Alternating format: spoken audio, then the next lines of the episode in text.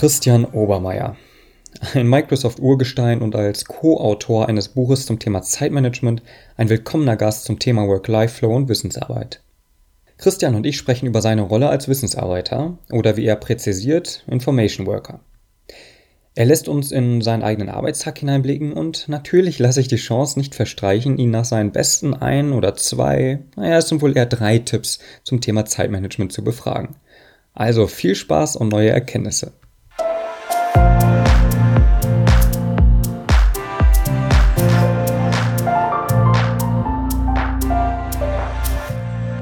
Christian, ich freue mich, dass ich mal mit dir ein wenig sprechen darf. Herzlich willkommen beim Podcast. Ja, hallo Bastian, danke, dass ich dabei sein darf. Ich habe natürlich viel recherchiert über dich vor dem Gespräch, aber die Zuhörer und Zuhörerinnen natürlich noch nicht. Deswegen würde mich eingangs interessieren, wer bist du eigentlich und was machst du bei Microsoft Deutschland? Schon viele Jahre, muss man dazu sagen. Ähm, also mein Name ist Christian Obermeier. Ähm, ich bin nicht bei Microsoft Deutschland im Moment, okay, sondern in einem inter internationalen Team. Ähm, also mein Team gehört zur Microsoft Office Produktentwicklung. Ich habe vor ein paar Jahren im Prinzip die Deutschland GmbH verlassen und bin in diesem ähm, internationalen Team aufgenommen worden. Bei Microsoft bin ich schon ein bisschen länger, nicht ganz so lang wie Satya Nadella, aber doch immerhin ähm, 20 Jahre inzwischen. Aber wie gesagt, in unterschiedlichen Funktionen mit dem Schritt aus der nationalen Verantwortung in internationales Team vor einigen Jahren. Würdest du dich als Wissensarbeiter bezeichnen? Ähm, interessante Frage. Ich habe mich mit dem Thema auch ziemlich auseinandergesetzt, weil ich bei Microsoft mal die Verantwortung hatte für die Zielgruppe Information Worker. Okay. Und äh, Information Worker ist, hier, ist eine Abwandlung ähm, von dem Knowledge Worker, den Peter Drucker, glaube ich, in den 50er Jahren definiert hat, als jemand, der sein erworbenes Wissen nutzt und im Beruf produktiv zur Anwendung bringt. Und ich glaube, den Schritt, den wir damals gemacht haben, nicht vom Wissensarbeiter zu sprechen, sondern vom Information Worker war schon ähm, diese Erkenntnis, dass es sicher nicht um ein einmal erworbenes Wissen geht, sondern dass eigentlich immer wieder Informationen ähm, ähm, zur Verfügung stehen, neue Informationen, dass man dieses kontinuierliche Lernen, von dem man heute ja so spricht, ähm, äh, eigentlich eine ganz wichtige Rolle spielt. Ähm, und ich glaube, Peter Drucker hatte noch eigentlich eher so den Arzt ne, der an der Universität eben Medizin studiert und dann dieses Wissen zur Anwendung bringt, ähm, äh, im Sinn, ähm, vor dem Hintergrund würde ich sagen, ja, Wissensarbeiter, Knowledge Worker, Information Worker, ich denke ähm, definitiv haben wir äh, von dieser Spezies einen großen Anteil hier bei Microsoft, ähm, weil wir ja auch was produzieren, was wenig greifbar ist, nämlich eine Software. Ja. Ähm, und ja, da würde ich mich schon gerne als wahrscheinlich eher Information Worker äh, begreifen, also als jemand, der Informationen heranziehen muss, um Entscheidungen zu treffen, äh, Pläne zu schmieden, die umzusetzen mhm. und so weiter. Also andersrum gesagt, mit dem Wissen von 95 kannst du heute wahrscheinlich nicht mehr so viel anfangen. Beziehungsweise vielleicht noch als Grundlage, aber angenommen 95 wirst du jetzt in die heutige Zeit gebeamt, dann ja, wahrscheinlich nicht mehr so viel, ne? Nee, ähm, denke ich nicht. Das, da hat sich das Ganze schon ziemlich verändert in der Zwischenzeit ich, manchmal fragt man sich ja, heute kann man mit dem Wissen von vor zwei Jahren noch was anfangen. Ähm, oder ähm, wie schnell entwickelt sich eigentlich alles. Ne? Dis disruptive Veränderungen ne, bedingen oft, dass das Wissen von vor ein paar Jahren gar nichts mehr wert ist. Mhm, ja. ähm, deswegen denke ich, der Begriff, weiß ich nicht, Knowledge Worker, ähm, jemand, der konstant am Lernen ist, ist, ist, ist, wird immer wichtiger und ja, ist sicher etwas, was uns da beschreibt, was wir hier tun. Ich finde ein ganz spannendes Feld. Ich würde da gern noch kurz dran bleiben. Und zwar, wie hast du das denn selbst für dich erlebt bisher? Also dieses kontinuierliche Weiterlernen, wie, wie äußert sich das oder über welche Formate hast du auch gelernt? Und welche Rolle spielt der Arbeitgeber, welche du selber? Ähm, ja, also ich, es fängt vielleicht schon mal damit an, ähm, dass ich irgendwann die Erkenntnis gewonnen habe, dass das Wichtigste, was ich an der Universität gelernt habe, nicht das Wissen, das mir beigebracht wurde, sondern die Fähigkeiten mit Wissen umzugehen, sich Wissen zu erwerben. Ähm, an der Stelle macht es vielleicht Sinn zu erwähnen, was ich studiert habe. Ja. ähm, äh, ich hatte im Hauptfach Geschichte. Was äh, sehr interessant ist, weil die Frage kommt natürlich immer, äh, wie kommt man dann zu Microsoft? Du hast du nicht Informatik studiert? Oder während dem Studium musste ich immer erklären, was ich denn damit vor, was wird man denn damit? Ist so die schöne deutsche Frage, was wird man dann damit? Habe ich meistens abgetan mit Historiker. Punkt. ähm, also ich hatte tatsächlich ähm, Hauptfach Geschichte, ähm, ich hatte Kommunikationswissenschaften als Nebenfach, ähm, was ich dann später bei Einstellungsgesprächen als deutlich ähm, passender oft erwiesen hat, was aber von meinem Gefühl her eigentlich einen geringeren Teil des Studiums ausgemacht hat. Und ähm, eine, so eine, eine, Schlüsselqualifikation, die man tatsächlich in dem Studium lernt, ist mit irrsinnigen Menge von Informationen umgehen und die verarbeiten und sich eine Meinung bilden oder eine These äh, formulieren und, äh, und dann weiterforschen. Stimmt diese These? Gibt es dafür Belege und so weiter? Also das fand ich im Nachhinein ein sehr spannendes Studium. Ähm, vielleicht jetzt nicht so ähm, direkt zielführend, sage ich jetzt mal, in Richtung ähm, Softwareindustrie, aber denke ich, hat mir schon dann ähm, geholfen, später mit dieser Informationsflut umzugehen.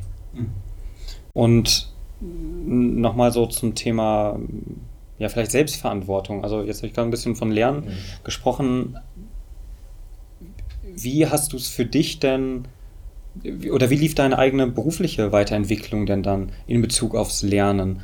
Also da du ja an verschiedenen Stationen warst, ähm, es kommt ja nicht von, von, von überhaupt oder von, ne, so als eine Überraschung, hast du nicht Lust da und da zu arbeiten, sondern wahrscheinlich, weil du dich in einem bestimmten Bereich irgendwie beweisen konntest. Mhm. Aber dann gibt es ja immer noch das, naja, man muss sich ja aber dann in diesem Bereich auch erstmal noch weiterbilden oder nicht. Also nochmal konkret die Frage, wie sah dann jetzt so das konkrete Lernen für dich aus? War das immer dieses On the Job? Du hast in Projekten gelernt vielleicht oder wie hast du sonst gelernt? Ich denke, das macht einen großen Teil aus. Ähm, ich hatte natürlich auch das Glück, bei einer, gleich bei einer Firma zu landen, die ähm, das sehr fördert und auch verlangt. Ne? Also, ich habe natürlich auch schon ähm, Tätigkeiten vorher irgendwie dann schnell für mich herausgefunden, dass ich schon was brauche, wo auch entsprechend ähm, Anforderungen da sind, ähm, dass ich ähm, Weiterentwicklung will. Also ich bin auch ein neugieriger Mensch, von daher fällt mir das auch relativ leicht damit, mit, jetzt sage ich mal, ständigen Veränderungsdruck umzugehen. Ich hatte aber auch den Vorteil, eben, wie gesagt, bei einer Firma anzufangen, die, die das verlangt. Ähm, da ist viel on the job. Ähm, ich habe mir viel auch angelesen. Ähm, da ist das Interesse für Zeitmanagement entstanden, als ich ähm, das Buch von Lothar J. Seibert in die Hände bekommen habe und mir gedacht habe, das ist ja spannend, so habe ich noch gar nicht drüber nachgedacht. Ähm, denke, damit hat es viel zu tun, einfach offen sein. Ähm, ähm, inzwischen gibt es ja ähm, im Internet wahnsinnig viele Möglichkeiten, sich zu informieren. Persönlich, das ist mein erster Podcast, an dem ich teilnehme. Nutze sehr gern Podcasts für unterschiedliche Themen, die mich persönlich interessieren, ähm, äh, um ja, tiefere Einblicke zu gewinnen. Und es ist sehr spannend. Also, man spricht viel über die Filterblase diese Tage. Ne? ähm, dass die, das Internet deine Perspektive einengt. Es gibt aber genauso den anderen Aspekt. Es ist heutzutage so, dass ich ähm, meine Perspektive durchs Internet so schnell erweitern kann. Wenn mich ein Thema interessiert, dann bin ich so schnell in der Lage, in diesem Thema super tief einzusteigen, kann mich erinnern, ich habe vor kurzem mit einem Kollegen aus USA gesprochen, ähm, italienischen Kollegen oder italienischer Abstammung, der in den USA lebt, der mir erzählt hat, dass er ein Dreivierteljahr daran gearbeitet hat, ein Sauerteigbrot zu backen. weil er es erst nicht hinbekommen hat oder eher weil er den perfekten machen wollte? Weil er es perfekt machen wollte, weil er wirklich tief in dieses Thema eingestiegen ist und inzwischen jeden Sonntag seiner Familie ein Sauerteigbrot backt. Dann sage ich, ja, wie, wie, wie, kommst du denn da drauf und wie hat, wer hat dir das beigebracht? Sagt er, YouTube-Videos. Ja. Ich habe mir das reingezogen, habe es mir genau angeschaut. Da wird erklärt, wie du den Teig faltest ja. und vorbereitest und so weiter.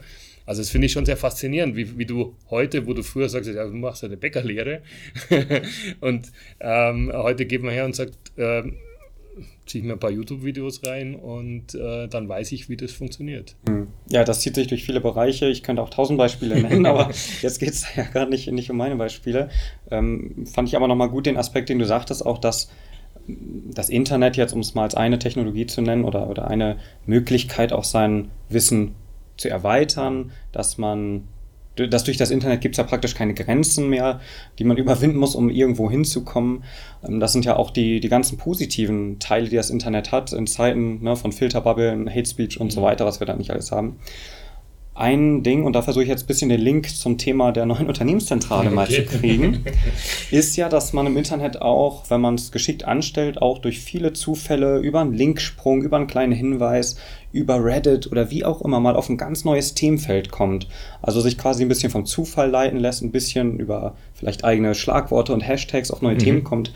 Und was mir hier aufgefallen ist in der neuen Unternehmenszentrale, als wir vorhin rumgegangen sind, dass man eigentlich nicht umherkommt, mit anderen Kollegen irgendwie mal sich zu berühren. Also thematisch natürlich. Oder aber auch ganz konkret drüben, ähm, wo wir uns einen Kaffee ziehen wollten, ja, da kommt man halt auch mit jedem mal irgendwie ins Gespräch.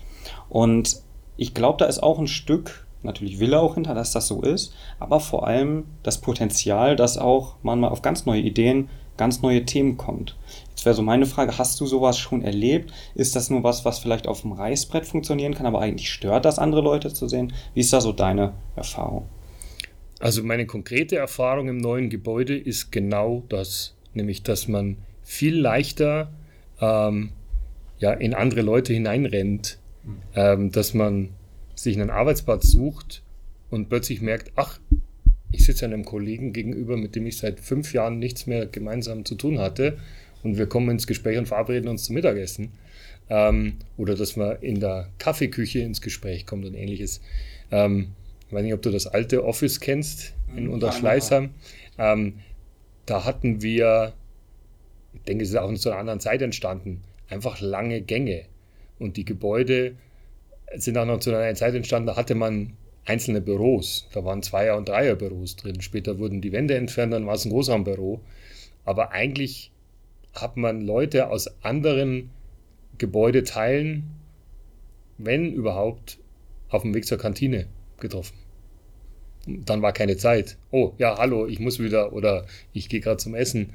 Ähm, und hier, auch durch die Anordnung der Räume, gibt es viel mehr Möglichkeiten, auch durch die eben Möglichkeit, nicht immer an den festen Arbeitsplatz zu müssen, sondern auch mal woanders hinzugehen, gibt es viel mehr Möglichkeiten, jemanden zu treffen. Also ganz konkret ich glaube, ich habe mich noch nie so viel mit alten Kollegen unterhalten wie jetzt hier im neuen Gebäude. Und sagen deine Kollegen das genauso? Also ist das auch eher wirklich grundsätzlich positiv? Oder gibt es halt auch Leute, die sagen, boah, eigentlich ist mir schon wieder zu viel Kontakt?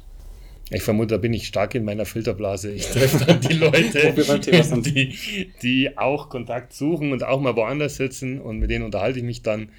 Ähm, mir fällt vielleicht schon manchmal im Vorbeilaufen auf, dass es sicher ähm, Kollegen gibt, die tendenziell immer in dieselbe Region gehen und sich dort hinsetzen. War aber eher erstaunt eigentlich. Also eher hätte ich erwartet, dass noch mehr ähm, den Drang haben, immer an denselben Platz zu gehen. Und ich sehe eigentlich mehr Kollegen, wo ich sage, was macht jetzt der hier? Ah, der sucht wohl auch einen neuen Bereich, wo er arbeiten kann. Ähm, also ich glaube, ich habe das Gefühl, es wird gut angenommen. Das auf jeden Fall. Ja, ich glaube, das ist so in dem Moment, wo man so das Gefühl hat, hm, ähm, man wäre irgendwie ein Fremdkörper und ist nicht willkommen in einem anderen Bereich. So ging es mir mal in, einem, einer Firma, die ich natürlich jetzt nicht nenne. Ähm, habe ich mich mal irgendwo hingesetzt, wo eben frei war.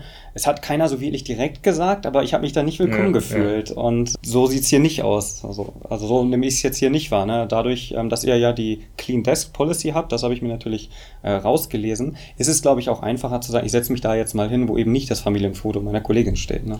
Ja, und wir haben natürlich auch als Firma eine Entwicklung durchgemacht. Ähm, ich bin ja selber vor einigen Jahren in dieses internationale Team gewechselt. Und damit ging einfach einher, dass ähm, ich keine direkten Kollegen mehr vor Ort hatte. Also ich habe ein, äh, ein, Mitglied meines Teams sitzt hier vor Ort, die anderen sitzen auf der ganzen Welt verteilt. Ähm, führt dazu, dass äh, du hast wenig Präsenzmeetings. Also äh, 99,9% der Meetings, die du hast, sind Skype-Calls. Ähm, natürlich sagt man, äh, geht man dann her und sagt, okay, dann kann ich die auch von zu Hause machen. Ist auch ähm, eine wunderbare Möglichkeit. Ähm, ich schätze Homeoffice sehr. Wenn ich aber drei Tage am Stück im Homeoffice bin, entwickelt sich schon irgendwie der Drang, mal jemandem die Hand zu schütteln, vielleicht mit jemandem Kaffee trinken zu gehen. Ähm, Und ich bin genauso durch diese Entwicklung durchgegangen. Also auch immer wieder selber äh, mir selber Projekte gesetzt. Mach mittags einen Termin aus mit jemandem, damit du nicht den ganzen Tag von in der Früh bis abends im Homeoffice sitzt und gar nicht rauskommst. Ähm, oder mache ich komplette Homeoffice-Tage oder äh, mache ich Tage, an denen ich in der Früh im Homeoffice anfange, ins Büro fahre und dann wieder früher zurück, um dann im Homeoffice den Tag zu beschließen. Also einfach wirklich alles ausprobiert, was, was geht und ähm, so wie ich durch diesen Prozess gegangen bin, vielleicht ein bisschen früher als die anderen, weil ich ins internationale Team gewechselt bin, habe ich dann gemerkt, dass, glaube ich, gerade mit dieser äh, mit dem Vertrauensarbeitsort 2014 mhm. da auch sowas dann stattgefunden hat, dass also immer mehr Leute am Freitag nicht mehr da waren mhm. oder dass es grundsätzlich einfach so leerer wurde. Ne? Das, äh, ähm, und ich glaube, an dem Prozess brauchst du wahrscheinlich auch. Also wenn, wenn das schon mal stattgefunden hat, dann ist es danach einfacher damit umzugehen, dass jetzt keiner mehr einen festen Arbeitsplatz hat, als wenn man von, sage ich mal, Zweierbüros ähm, zu keinen festen Arbeitsplatz den Schritt macht. Dann ist der Schritt, denke ich, sehr hart und dann können die wenigstens damit umgehen. Und wenn es nur so simpel ist wie, ich habe mir ja noch gar kein Homeoffice eingerichtet ne? und also es ist auch mein Homeoffice mit der Zeit gewachsen, vom ja. Küchentisch zum äh, ähm, extra Bereich zu Hause mit, mit äh, Schreibtisch und allem drum und dran. Ähm, und, und, das richtest du dir auch so ein. Und ich glaube auch nicht, dass der Prozess jetzt irgendwie abgeschlossen ist, dass man sagt, so, so passt jetzt, sondern ja, es entwickelt sich halt immer weiter. Jetzt, ich denke im neuen Gebäude muss ich auch erst rausfinden, ist es total bescheuert, hier um 8 Uhr schon herzufahren und dann am Mittleren Ring im Stau zu stehen? Oder ist es sogar gut? Oder wann fahre ich nach Hause? Ähm, aber das ist eben die Freiheit, die man hat. Also man ist nicht, nicht gebunden an irgendwas, sondern man kann für sich ein, äh, was rausarbeiten, was, was einen produktiv macht. Hm. Wie nutzt du, Stichwort Produktivität, wie nutzt du die verschiedenen Workspaces eigentlich? Ähm, ja, also, gute Frage eigentlich, ja. Mir das mir auch gedacht. Ich war noch nicht so oft in dem Think-Bereich, muss ich ehrlich sagen. Vielleicht habe ich zu wenig zum Nachdenken. Oder, oder ich mache es zu Hause im Homeoffice. Ähm, ich gehe tendenziell schon noch viel in den Accomplished-Bereich. Ähm, und ich denke, man muss sich auch noch erst diesen, oder ich muss mir auch noch das ähm, äh, Gefühl erarbeiten, was funktioniert denn wo? Also im Share- and Discuss-Bereich, glaube ich, kann man gut telefonieren. Ähm, ja, es erfordert halt dann den Aufwand, das auch zu tun, da auch hinzuwechseln. Ich glaube, das wird sich auch noch rausarbeiten. Mhm. Aber ähm, ich nutze nutz den Social Hub. Das ist ja für mich der fünfte Arbeitsbereich, der, der vorher gar nicht so klar war. Ja, super. Also äh, früher hatten wir eine kleine Kaffeeküche. Und jetzt ist es wirklich ein, ein, ein schöner Bereich, wo man sich auch aufhalten kann. Ja, genau.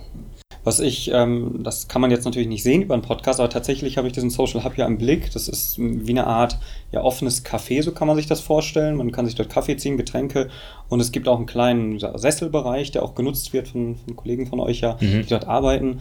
Und was ich ganz interessant fand bei der Führung, ähm, äh, wo mir das erklärt, da sind überhaupt keine Fenster zum Innenhof, ins Atrium rein. Also das ist komplett offen gehalten. Jetzt mag man sagen, ja, okay, was ist daran toll?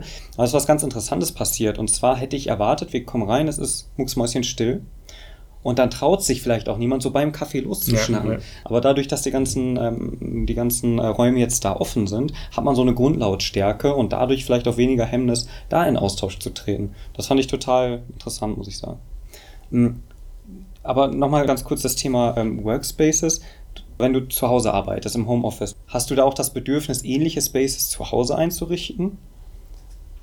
Das muss gar nicht physisch sein. Vielleicht auch irgendwie über, weiß ich nicht, irgendwie einen anderen Desktop-Hintergrund oder anderes Notification-System, keine Ahnung. Also meinst du den, den, den Heimarbeitsbereich anders zu gestalten, weil ich jetzt hier unterschiedliche Möglichkeiten ja, habe? Ja, zum Beispiel, dass du sagst, naja, ich finde das eigentlich interessant zu sagen, ähm, dass man hier irgendwie extra Bereiche hat für ja, für ein Meeting beispielsweise oder für Meet and Discuss, einen extra Bereich zum Nachdenken. Das ist eigentlich auch mal ganz schlau, das vielleicht mal zu Hause zu machen. Am Schreibtisch mache ich halt nur meine konzentrierten Aufgaben, in der Küche telefoniere ich, Badezimmer, keine Ahnung. Ich würde sie andersrum formulieren. Ich glaube, eigentlich ist doch jetzt hier äh, endlich mal ähm, so viele Möglichkeiten geschaffen wie zu Hause, weil zu Hause habe ich unten meine Kaffeemaschine, kann mich auf die Terrasse setzen und mal nachdenken und oder ziehe mich in mein, mein kleines Büro zurück mhm. unterm Dach. Ähm, und in der Vergangenheit hatte ich in unser Schleißheim meinen Arbeitsplatz. Punkt. und die Kantine. Mhm. Also ich glaube eher, dass ähm, wir jetzt hier eben eine Umgebung haben, die einfach flexibel ist, die vielleicht so flexibel ist wie zu Hause. Ich meine, natürlich bin ich baulich auch eingeschränkt zu Hause, da jetzt Erweiterungen anzubringen. Ich habe eine konkrete Veränderung zu Hause gemacht. Jetzt bin ich gespannt. Ich habe mir einen 34 Zoll Monitor besorgt, weil wir hier ähm, und ich, ich habe dann festgestellt, wow, der war ja doch schon zehn Jahre alt, der alte. Ähm, und hier haben wir diese schönen neuen breiten Monitore, genau, dann musste ich mir dann zu Hause auch anschaffen. Äh, das war eigentlich die wesentliche Veränderung. Okay, eine, eine Veränderung auf jeden Fall, cool. Mm, ich würde gerne nochmal so einen neuen Themenblock jetzt ein bisschen aufmachen. Du hattest eingangs erwähnt, ähm, Thema Zeitmanagement, beziehungsweise den Lothar J. Seiwert. Mhm. Und du hast ja auch selbst mit ihm gemeinsam und einem Co-Autoren auch ein Buch publiziert. Erstmal die allgemeine Frage, was, was ist Zeitmanagement? Was heißt das für dich im Kontext von Arbeit? Ja, jetzt äh, zitiere ich wahrscheinlich gleich Lothar J. Seibert, der das immer schon oft gesagt hat. Ähm, ich glaube, Zeitmanagement ist einfach eine, ähm, was jeder tun muss, was jeder tut automatisch. Ähm, die Aussage von Lothar Seibert wäre gewesen, Zeit kann man nicht managen. was wir managen, sind Prioritäten. Ähm, und da ist eigentlich viel Wahres dran, weil die Zeit ist einfach so, wie sie ist. Die kann weder gedehnt noch äh, verkürzt noch sonst irgendwas werden. Ähm, die Frage ist, wie bringe ich denn die Sachen, die ich alle handeln muss, innerhalb der vorgegebenen Zeit, die mir zur Verfügung steht, unter? Und ähm, das ist die Frage, vor der wir alle stehen. Ähm, und dann gibt es natürlich Möglichkeiten, ähm, ja, die eigenen Prioritäten zu setzen den spannenden Ansatz, den ich da bei Lothar J. schon fand damals, ist, dass er schon damals von unterschiedlichen Hüten gesprochen hat. Also, dass wir ja nicht nur berufstätig sind, sondern auch Familienmensch, Freund, äh, äh, Ehepartner, äh, Privatmensch und so weiter. Und dass wir vielleicht in diesen unterschiedlichen Lebensbereichen verschiedene Prioritäten haben. Also im Beruf erfolgreich, als Vater ein guter Vater, als Ehemann ein guter Ehemann, privat vielleicht sportlich aktiver werden, ähm, irgendwelche Ziele erreichen und so weiter und dass wir das alles unter den Hut bringen müssen. Und dass das einfach schwierig ist und dass man da ständig dran arbeiten muss. Ähm, und so kam es, dass wir, ich habe eigentlich damals einfach nur ein äh, Zeitmanagement-Seminar besucht ähm, und äh, fand die ganze Idee sehr spannend, ähm, fand die, die Geschichten, die erzählt wurden, diese Theorien, die dahinter stecken, ähm, gut. Was mir gefehlt hat, war, wie mache ich das jetzt konkret? Wie nutze ich, und nachdem ich da damals schon äh, bei Microsoft war und ähm, äh, mit Outlook viel gearbeitet habe, war für mich dann die Idee, ja, wie setze ich das um in Outlook? Wie plane ich denn meine Zeit? Wie plane ich meine Prioritäten? Ähm, und dann hatten wir damals, vor zehn Jahren war das schon so das Gefühl, da gibt es irgendwie nichts. Dann bin ich an den Lothar Seibert herangetreten ähm, äh, wir haben gemeinsam einen äh, Bekannten identifiziert von Lothar Seibert, den Holger Wöltje, der Zeitmanagement-Trainer und ähm, IT-Experte war. Und dann haben wir gemeinsam diese Idee für dieses Buch entwickelt. Und äh, ursprünglicher Ansatz war, wir machen mal ein paar Bücher und verteilen die dann auf Microsoft-Veranstaltungen. Und äh, ähm, dann wurde es sehr erfolgreich, hat sich super verkauft und äh, ist heute, glaube ich, in der zwölften Auflage. Und, äh, und man sieht, wie, wie die Leute Interesse an dem Thema haben. Ganz konkret auch an der Frage, wie setze ich das dann konkret für mich um. Inzwischen gibt es natürlich viel mehr Tools als im Outlook. Ähm, da kommt irgendwann mal ein neues Buch. das muss ich mal schauen. Mal ganz, mal ganz konkret, ähm, gut, Outlook kennt wahrscheinlich ja jeder.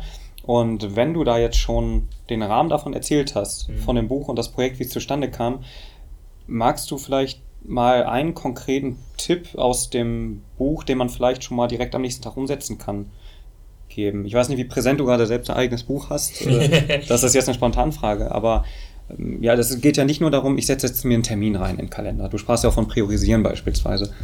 Also ganz wichtiger, einfacher Tipp.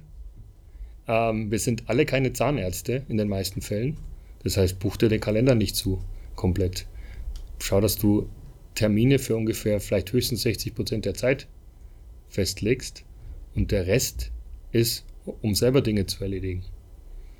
Am Ende des Tages, wenn alles mit Meeting zugeklustert ist, wann willst du die ähm, Aufgaben, die aus Meetings heraus entstehen, abarbeiten? Wann willst du das nächste Meeting vorbereiten? Das heißt, irgendwo im Umfeld von 40 bis 60 Prozent sollte der Kalender mit Meetings ähm, gefüllt sein und den Rest ähm, soll man sich frei halten. Es geht konkret in Outlook zum Beispiel so, indem man sich Termine für sich selber einträgt. Also das war für mich so eine wesentliche Erkenntnis. Ein Meeting mit mir selbst heißt, ich erledige eine bestimmte Aufgabe. Und wenn ich die im Kalender stehen habe, kann mir kein anderer dann Termin reinbuchen. Klasse Tipp. Also guter Hinweis, total naheliegend auch und einfach umzusetzen, denke ich. Und das ist ja auch im Notfall auch Outlook unabhängig. Finde ich es gut. Da der so schnell ging, hast du noch einen. Also das, das finde ich jetzt schon spannend, weil ähm, daran, ja, darauf basiert ja eigentlich die, die Wissensarbeit, wie viel Wertschöpfung schafft man. Und ich glaube, 80 Prozent der Meetings, wenn es nicht gerade wirklich Arbeitsmeetings sind, sind erstmal vielleicht keine Wertschöpfung, sondern das ist erstmal ein Austausch von mhm. Informationen. Oft auch, aber da hat jede andere Erfahrung auch schlechter Austausch, ähm, wo es einfach irgendwie eher um Oberflächlichkeiten geht und man müsste vielleicht auch nicht immer da sitzen. Also von daher denke ich, ist das schon sehr relevant, also sich darüber auch Gedanken zu machen. Ja, und das setzt sich natürlich fort. Also die andere Frage ist, ähm, ähm, wie gehe ich mit E-Mails um? Ein, ein sicher ganz guter Tipp ist, diesen, äh, diese äh, ähm, äh, Erinnerung oder den, die Notification für neue E-Mails ausschalten. Ähm, die Frage ist, besteht denn wirklich Bedarf, ständig die Posteingang im Blick zu haben? Oder reicht es, wenn ich mir am Tag zwei Slots setze in meinem Kalender, zu denen ich meine E-Mails checke? E-Mail ist ein asynchrones äh, Kommunikationsinstrument. Also synchron heißt Telefon, ich telefoniere mit dir und wir sprechen. Ich frage dich was, du antwortest. Asynchron heißt, ich schicke per E-Mail eine Frage raus. Ich erwarte nicht sofort die Antwort, sonst hätte ich angerufen. Und dann ist die Frage, die ich mir selber stellen muss, okay, mein Chef schreibt mir fünf E-Mails. Aber was ist die Erwartungshaltung dahinter? Muss ich sofort auf jedes antworten oder wollte er einfach nur die Frage loswerden und erwartet bis morgen, bis Ende der Woche eine Antwort dazu? Und dementsprechend, denke ich, reicht es in den meisten Fällen, sich zwei ähm, Termine am Tag einzutragen, wo man E-Mails checkt. Ist das einfach durchzuhalten oder, oder das ist ja eine Verhaltensänderung. Ne? Also ja. ich glaube, jeder von uns kennt das ja immer mal wieder diesen typischen Handy-Rausholer, mal gucken, wo blinkt was auf, ne? Notifications. Ähm, ich glaube, das ist nicht so einfach, oder? Wie war es bei dir oder was beobachtest du bei Kollegen? Ähm, es ist sicher nicht einfach. Es ist äh, ähm, in, in, vielen Fällen ist da ähm, ähm äh, notwendig, dass man sein Verhalten ändert, dass man neue Gewohnheiten einführt. Und da gibt es ja auch, glaube ich, von der Verhaltensforschung inzwischen Erkenntnisse, dass man eine neue Gewohnheit für eine gewisse Zeit durchhalten muss, bis sie dann in Fleisch und Blut übergeht. Ähm, ich vergleiche das immer, man kann natürlich relativ einfach und schnell ein Buch äh, drüber schreiben, wie man Marathon läuft. Ihn dann zu laufen, erfordert viel Training. Und genauso erfordert Zeitmanagement, dass ich vielleicht am Anfang mal das Buch lese, aber damit ist dann nicht getan, sondern ich muss dann die Vorschläge aus diesem Buch umsetzen. Und, und genauso wie ich vielleicht ähm, mir heute nicht vorstellen kann, dass ich irgendwann mal einen Marathon laufe, wenn ich trainieren anfange, und zwar langsam, äh, und mich dann kontinuierlich steigere, dann werde ich es irgendwann schaffen. Und genauso ist es mit Zeitmanagement. Das hört nie auf. Das ist nicht was, wo man sich ein Buch anschaut und danach was kapiert und das war's, sondern das ist etwas, wo man kontinuierlich an sich arbeitet und analysiert. Ich glaube, es ist auch ein ganz wichtiger Punkt. Ein Tipp, den wir da in dem Buch haben, ist mit Kategorien arbeiten, ähm, sich vorher Gedanken machen, was für Ziele will ich denn erreichen oder was sind meine Kernaufgaben in meinem Job, die ich abdecken muss, die definieren und dann Kategorien festlegen für diese Bereiche und dann E-Mails und Meetings den Kategorien zuordnen und dann hinterher analysieren, wie viel Zeit habe ich eigentlich für den Bereich verbracht, für den Bereich verbracht und für den Bereich. Und dann wird man schnell sehen, okay, obwohl mir der Bereich eigentlich sehr wichtig ist, bringe ich da we sehr wenig Zeit für auf. Mhm. Und dann kann ich nachjustieren. Dann kann ich sagen, okay, ich will jetzt mehr Zeit für den Bereich aufbringen. Und das kann, das können meine vier Top-Prioritäten im Job sein. Das kann aber genauso gut sein, mehr Zeit mit Freunden verbringen. Oder mehr Sport machen. Oder mehr mit der Familie zusammen sein. Ich muss nur kapieren, ich denke, da reden wir ja in dem neuen Gebäude auch viel davon, Work-Life-Flow. Mhm. Ähm, ich kann mich erinnern, früher haben Kollegen gesagt, ähm, lass uns essen gehen, ähm, aber ich schicke dir keinen Termineintrag. Wer tut denn das für ein Mittagessen, Termineintrag verschicken? Und meine Antwort war, ja, aber die Zeit willst du dir doch frei halten. Also wieso trägst du es dann nicht in den Kalender ein? So Privatleben sollte nicht in meinem beruflichen Kalender stehen. Ja, aber die Realität ist doch, wenn ich mir die private Zeit nicht blocke, dann wird sie von irgendwelchen geschäftlichen Terminen aufgefressen. Also. Da gab es auch noch irgendwann mal den Satz, ich weiß nicht, wo der genau herkam, aber ähm, ging es auch so um das Thema Prioritäten setzen. Da ging es um irgendwie ein, es war in den 90ern, da noch ein bisschen klischeehaft der berufstätige Karrieremann ähm, und wurde gefragt nach seinen Prioritäten. Ja, natürlich eins die Familie, zwei dann Job und naja, und guck dir mal deine Zeit an. Ja. Und hat sich da mal die Zeit angeguckt und dann gesehen, wie wenig eigentlich tatsächlich Zeit ähm, dafür über ist. Ich glaube, das ist genau das, was du auch sagst, sich selbst mal die Transparenz dafür zu schaffen, durch diese Kategorien beispielsweise, ja, wo geht die Zeit eigentlich hin? Ja, die meisten Pläne scheitern an der Umsetzung. Das heißt, überleg dir, wie du sie umgesetzt kriegst und, und, und check, ob du sie umsetzt. Also mehr Zeit für die Familie, sagt sich leicht, aber es tatsächlich tun, ist die andere Frage. Danke dafür die Tipps erstmal ähm, in die Richtung. Ich habe noch eine Frage an also dein, dein, eigenes Verhalten so ein bisschen. Und zwar zieht sich das in meiner Erfahrung nach stark so durch die Wissensarbeit oder ähm, Information Work. Und zwar das Thema Unsicherheit zum gewissen Grad hat man sicher seine Routinen, vielleicht seine ähm, Projekte, ne, wo mal die Meetings einmal die Woche sind, wie auch immer. Aber es passieren nun mal im, im Alter von Wissensarbeiten dann oft ja auch Überraschungen hm. und Handeln unter Unsicherheit. Wie gehst du damit um? Mal ganz allgemein, also es kann auch bezogen auf Kunden sein, wegfallende Aufträge, wie auch immer. Also die Art der Überraschung ist erstmal egal, aber wie, wie gehst du damit um? Pragmatisch. Handel. Ja, absolut. Also versuche ich ähm, eigentlich immer ähm, zu machen. Ich hatte auch, denke ich, auch einige Vorbilder im beruflichen Leben. Ähm, und was ich immer bewundert habe, ist Pragmatismus. Und was ich mal gelesen habe, war der Begriff Resilience. Widerstandsfähigkeit, fand ich super spannend. Ich glaube, es war im Harvard Business Magazine. Ähm, also die Fähigkeit, ähm, ja, mit Unsicherheit, mit kompletten Veränderungen, ähm, äh, Hürden umzugehen, ohne in Verzweiflung zu geraten oder emotional zu werden oder ähnliches, ähm, glaube ich, ist eine große Kunst kann mich erinnern, ich glaube, ähm, wahrscheinlich den ersten Eindruck davon hatte ich, kann mich erinnern, als ich Zivildienstleistender ähm, in, im Altenheim war ähm, und äh, dort eine Szene beobachtet habe, wo eine, ich glaube, eine alte Dame war, zusammengebrochen ist. Ähm, große Nervosität entstand.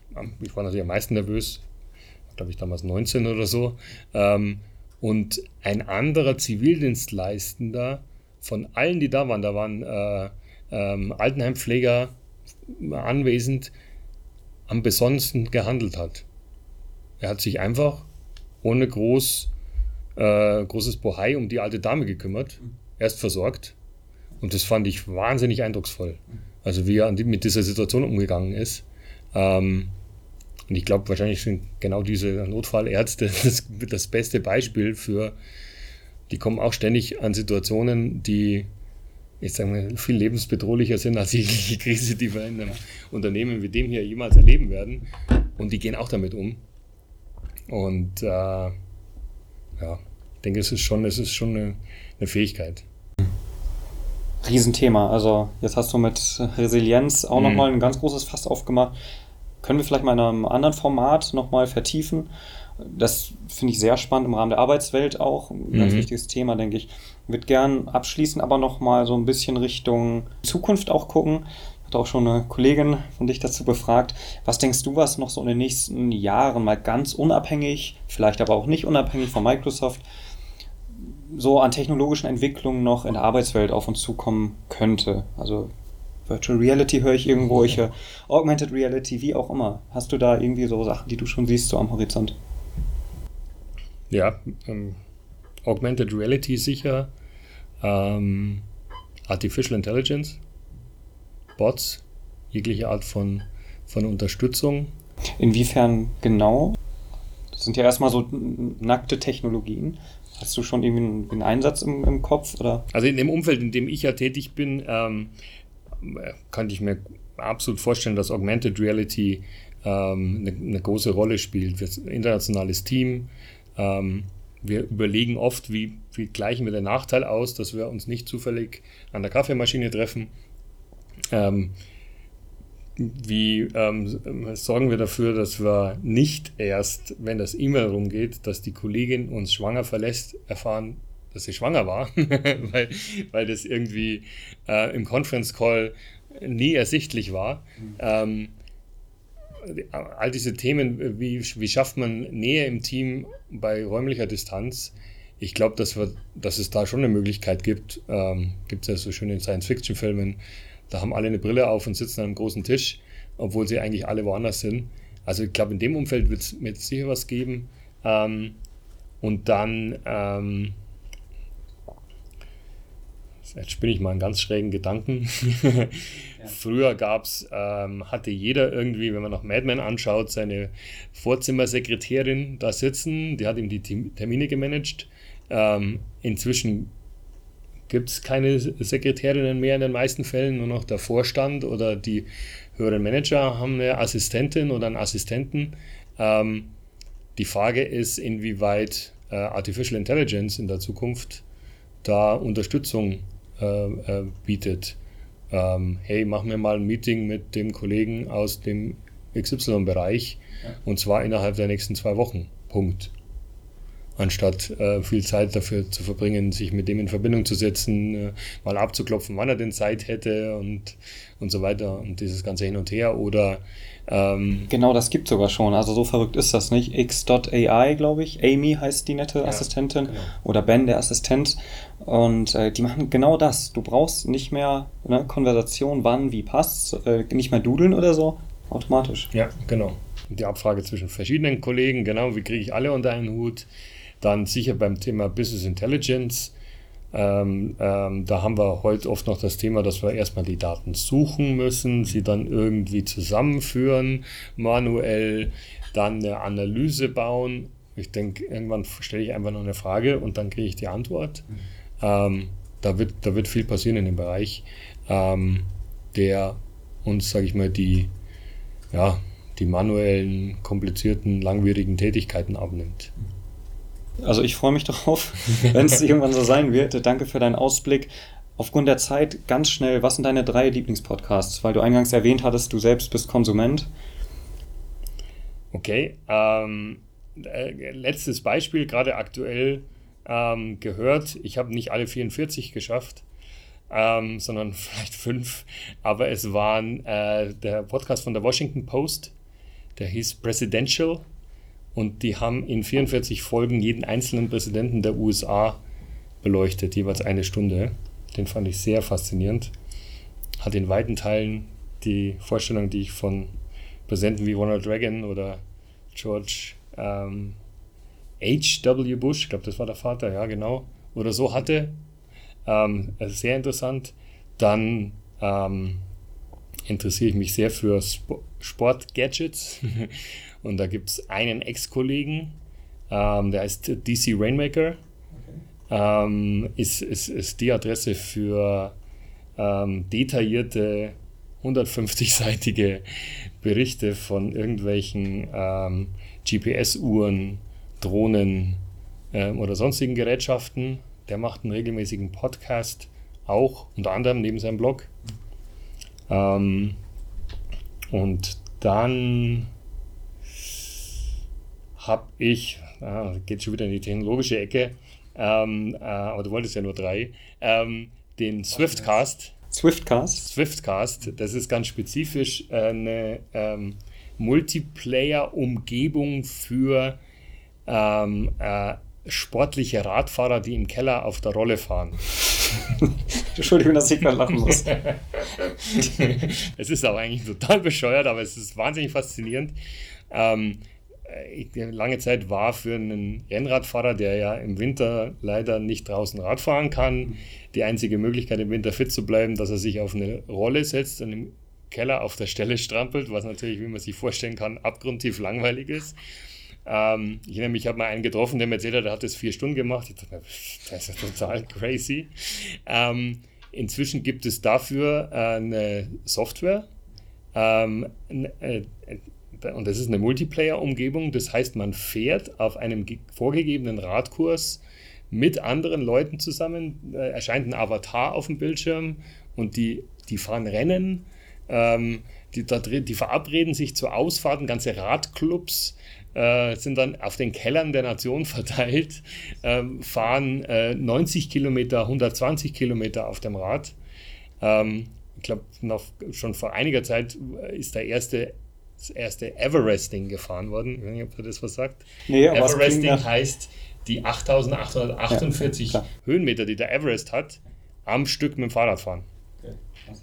Ist das, ähm, also Swiftcast, ist das jetzt ein Podcast, eine Software? Das oder? ist ein Podcast zu dieser Software. Okay. Also die Software hat inzwischen so viel Anklang gefunden, dass es dazu über die ähm, Hersteller, über äh, Leute, die Rennen organisieren, ähm, über ähm, Leute, die Rollen äh, oder diese Trainer bauen, wo man das äh, ähm, Fahrrad draufschnallen kann und so weiter und so fort, über Leute, die 50 Kilo abgenommen haben, seit sie äh, Swift entdeckt haben über ähm, einen Typen, der sich für das Race Across America, also den gesamten äh, amerikanischen Kontinent einmal durchqueren auf dem Fahrrad im Keller vorbereitet hat und so weiter. Also, das, das ist das Schöne an Podcasts. Ja. Ne? Es gibt in jeder Nische, die man sich so vorstellen kann, gibt es immer irgendwas. Und wenn nicht, dann ne, hier unser Setup, nimmt man 200 Euro in die Hand ähm, und lädt das hoch und dann hat man einen eigenen genau. Podcast. Christian, danke fürs Gespräch. Danke, Bastian.